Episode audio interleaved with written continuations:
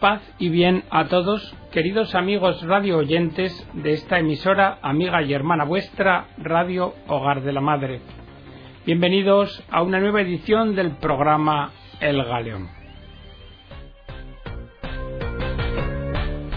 El de hoy es el segundo programa que dedicamos a la libertad de conciencia como fundamento de la sociedad civil y lo hacemos con el artículo del padre jesuita Samir Khalil Samir. En el programa de hoy vamos a ver una comparación entre el judaísmo, el cristianismo y el islam en relación con las costumbres culturales. Y luego nos interpelaremos acerca de cuál es la visión cristiana de la religión y cuál es la visión islámica. Os invitamos a que nos acompañéis en los próximos minutos, pues este tema es de actualidad. El Islam, dice el padre Samir, me parece bastante parecido al judaísmo. Basta con leer los primeros libros de la Biblia para darse cuenta de que la ley divina se identifica a menudo con costumbres que podríamos calificar como de culturales. Pero la actitud de Cristo en principio fue sorprendente, porque Cristo distinguió religión de cultura. Cristo rompe con la tradición en el sentido de que no va a definir un sistema jurídico para una comunidad, no va a dar ni a promulgar leyes, en árabe, para decir religión se usan dos palabras. Den, que es una palabra de origen persa de un sentido bastante vago y difícil de definir, y ara, que significa el camino que conduce al agua, pero se le da el sentido de ley divina. En la tradición medieval árabe se dice que hay tres leyes divinas, la ley mosaica, la ley cristiana y la ley musulmana. Pero a nosotros nos entra como una duda. En el Evangelio difícilmente se consigue encontrar una ley. Es verdad que la palabra ley aparece repetidamente como lo es también la palabra mandamiento. Ahora bien, si pensáis, cuando se dice os doy un mandamiento nuevo, que os améis los unos a los otros, cabe imaginar que esto para un jurista no es una ley, porque una ley tiene otra estructura. Si alguien hace esto, será castigado con esta pena. En cambio, mandar que nos amemos es más bien un principio, un valor. Y así es lo que pasa en el cristianismo. Se da una propuesta de valores para guiar a los hombres en la vida. Porque el Evangelio no da prescripciones o mandatos jurídicos, no impone usos, costumbres o reglas concretas de comportamiento, no manda lavarse las manos o el cuerpo en determinadas situaciones o caminar o no hacerlo en ciertos días. Es verdad que los judíos vivían todas estas observancias como obligaciones religiosas, y otras similares las viven los musulmanes. Pero Cristo rechaza esta concepción, y esta fue tal vez la causa más importante del conflicto con los fariseos, y en definitiva lo que dio ocasión de su condena a muerte. Pero el tema no es fácil. La primera comunidad cristiana tuvo que atravesar un pequeño proceso para diferenciar o tomar conciencia de lo puro y lo impuro y de lo profano y lo limpio. Es verdad que a nosotros esto nos parece obvio, pero aquella primera comunidad se tuvo que reunir en el llamado Concilio de Jerusalén, en presencia de todos los apóstoles, para saber si se debía imponer a todos la circuncisión o no si se tenían que imponer a todos las reglas alimenticias de los judíos o no. Y tras haber hablado Pedro, Pablo y Bernabé, Santiago resume la posición de los apóstoles diciendo En esto yo creo que no se debe importunar a los que se convierten a Dios de entre los paganos, sino que sólo se les mande a abstenerse de la contaminación de los ídolos, de la impureza de los animales estrangulados y de la sangre. Antes, si os fijáis, había sido necesaria una visión de San Pedro para comprender que ya no existía lo puro e impuro. Así, en Hechos de los Apóstoles se nos relata. Al día siguiente, mientras ellos iban de camino y se acercaban a la ciudad, Pedro subió a la terraza hacia mediodía para rezar. Sintió hambre y quiso comer pero mientras se lo preparaban le sobrevino un éxtasis. vio el cielo abierto y un objeto que descendía a la tierra como un mantel grande atado por las cuatro puntas. Dentro había todo tipo de cuadrúpedos y reptiles de la tierra y pájaros del cielo. Entonces resonó una voz que le decía Levántate, Pedro, mata y come. Pero Pedro contestó No, de ninguna manera, Señor, porque nunca he comido nada profano ni inmundo. Y la voz le dijo de nuevo Lo que Dios ha purificado, tú no lo llames ya profano. Esto aconteció por tres veces. Luego de golpe, aquel objeto fue elevado al cielo. ¿Cuál fue el resultado? El resultado de esto fue que Pedro acogió a los hombres enviados por el centurión romano Cornelio y fue donde él a Cesarea. A nosotros nos parece fácil, que se da de propio, pero en realidad no lo es. Estos problemas de distinguir entre puro e impuro, lícito e ilícito, se encuentran en casi todas las religiones. ¿Por qué Pedro no quería ir donde el centurión cuando lo llaman a Jafa? Porque habría sido algo impuro y eso hubiera convertido a toda la persona en impura. Y lo explica. Cuando entró en la casa y encontró allí a muchas personas reunidas, les dijo Sabéis que no es lícito para un judío el juntarse o encontrarse con personas de otra raza. Pero Dios me ha enseñado que no se ha de llamar profano o inmundo a ningún hombre. Por esto he venido sin titubear cuando me habéis mandado llamar. Pero este problema de estas disquisiciones que estamos planteando también se da en el Islam hoy en Europa. Y preguntas de esta naturaleza las podemos encontrar en Internet. Decenas de miles de preguntas. Estas son objeto de estudio por especialistas de la ley islámica y responden en los fuqaha. Por ejemplo, ¿es lícito comer con un ateo? No. ¿Es lícito comer con un cristiano? Teóricamente sí, porque el Corán dice también os es lícito el alimento de aquellos a los que ha sido dada la escritura, y vuestro alimento les es lícito a ellos. Corán 5.5. Pero hay un problema. Hoy en Occidente ya no se sabe quiénes son cristianos, por lo que la respuesta será que no es lícito. Otra FAC explica que de por sí es lícito, pero que en la práctica con frecuencia es ilícito. Aunque si se trata de una comida de negocios, entonces se podría, con tal de que el musulmán reconozca que no participa con él en su ateísmo. Pero más todavía, normalmente un hombre no le da la mano a una mujer porque correría el riesgo de ser impuro, en la medida en que la mujer, en ciertos días del mes cuando tiene el flujo de sangre, es impura, y entonces transmite su impureza a los demás.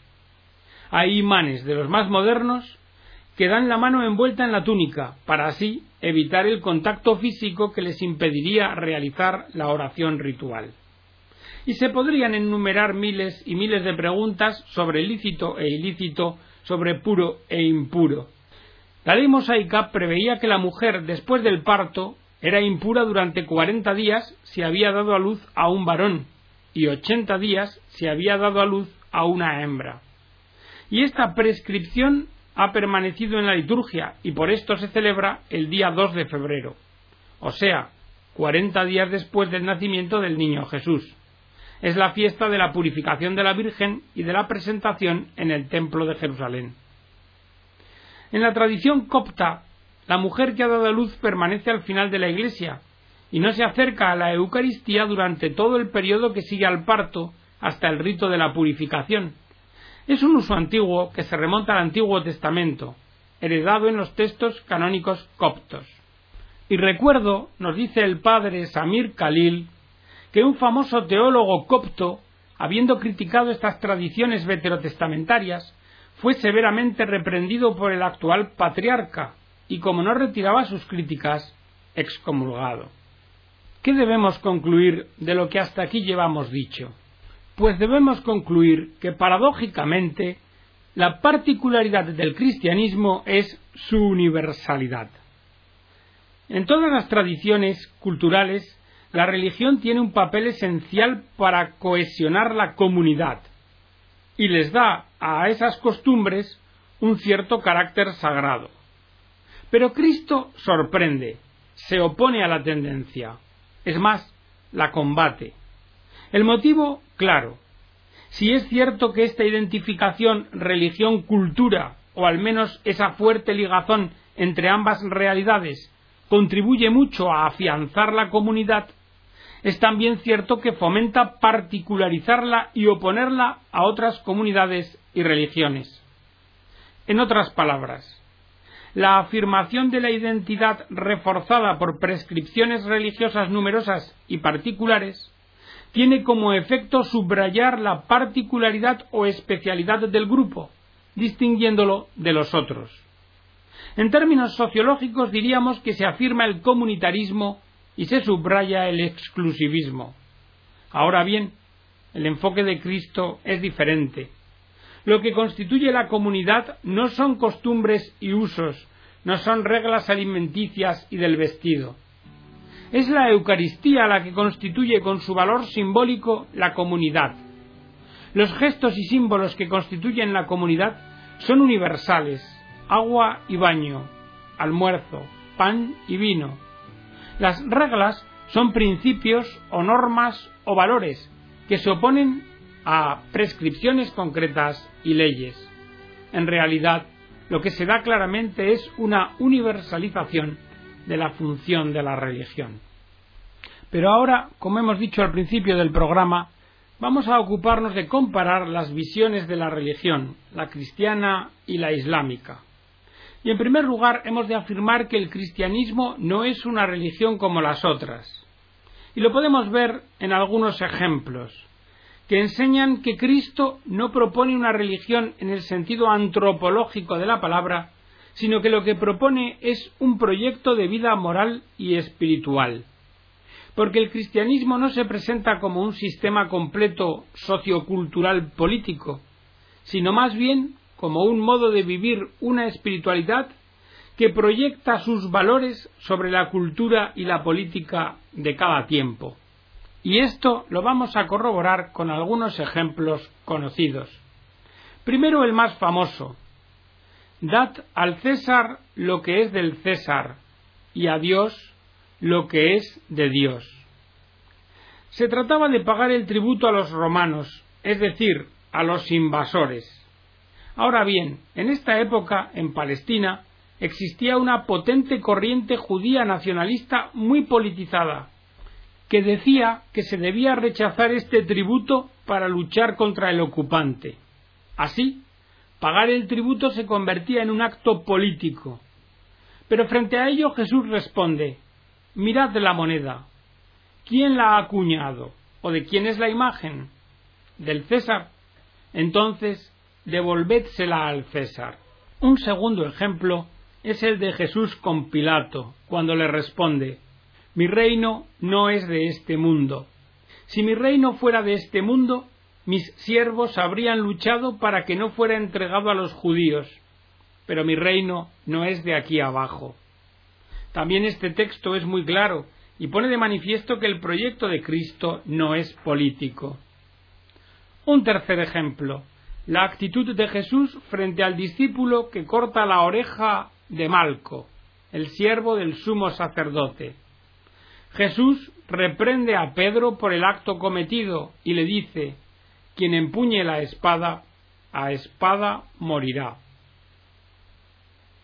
En este ejemplo se nota el rechazo absoluto de lo político por parte de Jesús.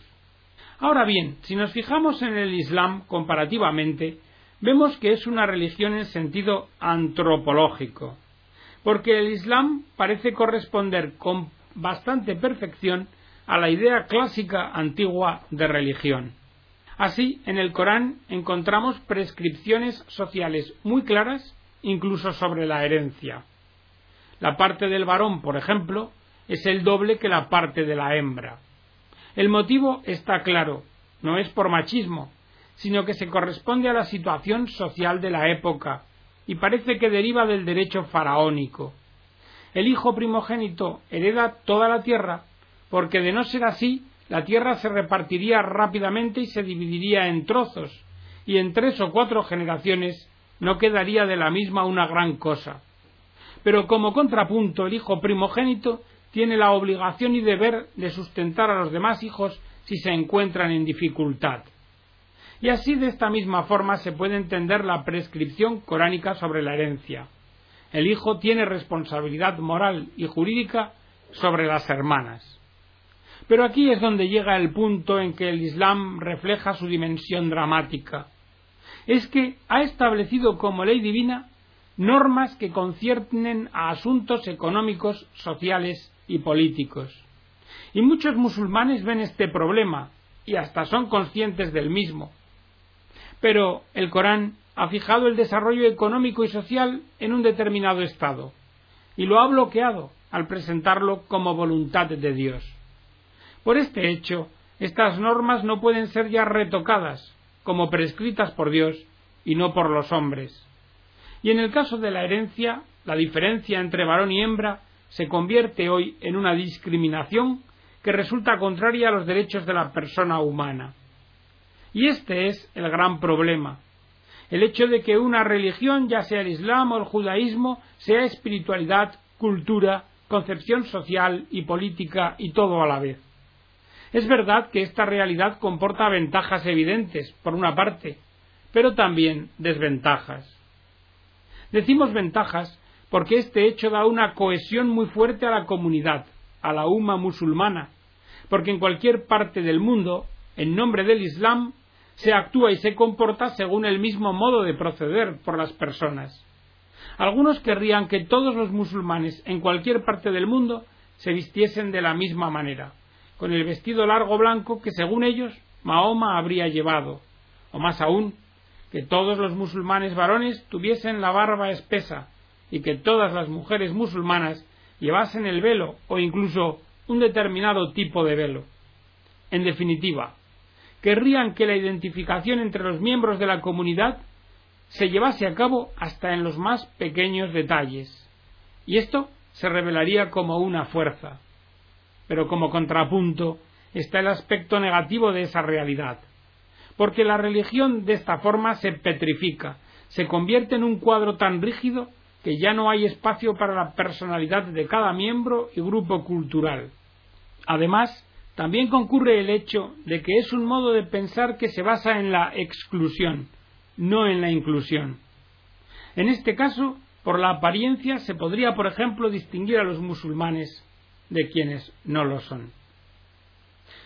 Todo esto, estas reflexiones, nos permiten concluir que el cristianismo pone el acento sobre la persona más que sobre el grupo. El cristianismo refleja una opción de fondo diferente Generalmente las religiones se fijan en la comunidad, en el grupo. Se trata de salvar y proteger el grupo. Por este motivo, la apostasía es inaceptable en el Islam, de tal suerte que se castiga con la muerte. Y el motivo está claro, abriría una puerta muy peligrosa para la comunidad. Por tanto, se puede entrar en el Islam. Es más, todos los medios son buenos para hacer entrar en el Islam, pero no se puede salir nunca de él. Quien sale del Islam debe ser castigado con la muerte. De nuevo, este se revela como el modo más seguro para defender el grupo sociológico. La visión del cristianismo, en cambio, consiste en insistir en la persona humana más que en el grupo o la comunidad incluso si esta insistencia en la persona fuera perjudicial para el grupo. Aquí lo que hay es una opción de fondo, y la libertad de conciencia es el valor fundamental, el valor base que da sentido y fundamento al sistema. O la libertad de conciencia se encuentra en la base de todo, y entonces la persona prevalece sobre el grupo, o es el grupo el que prevalece, y entonces las libertades incluida la de conciencia, lo sufren y padecen.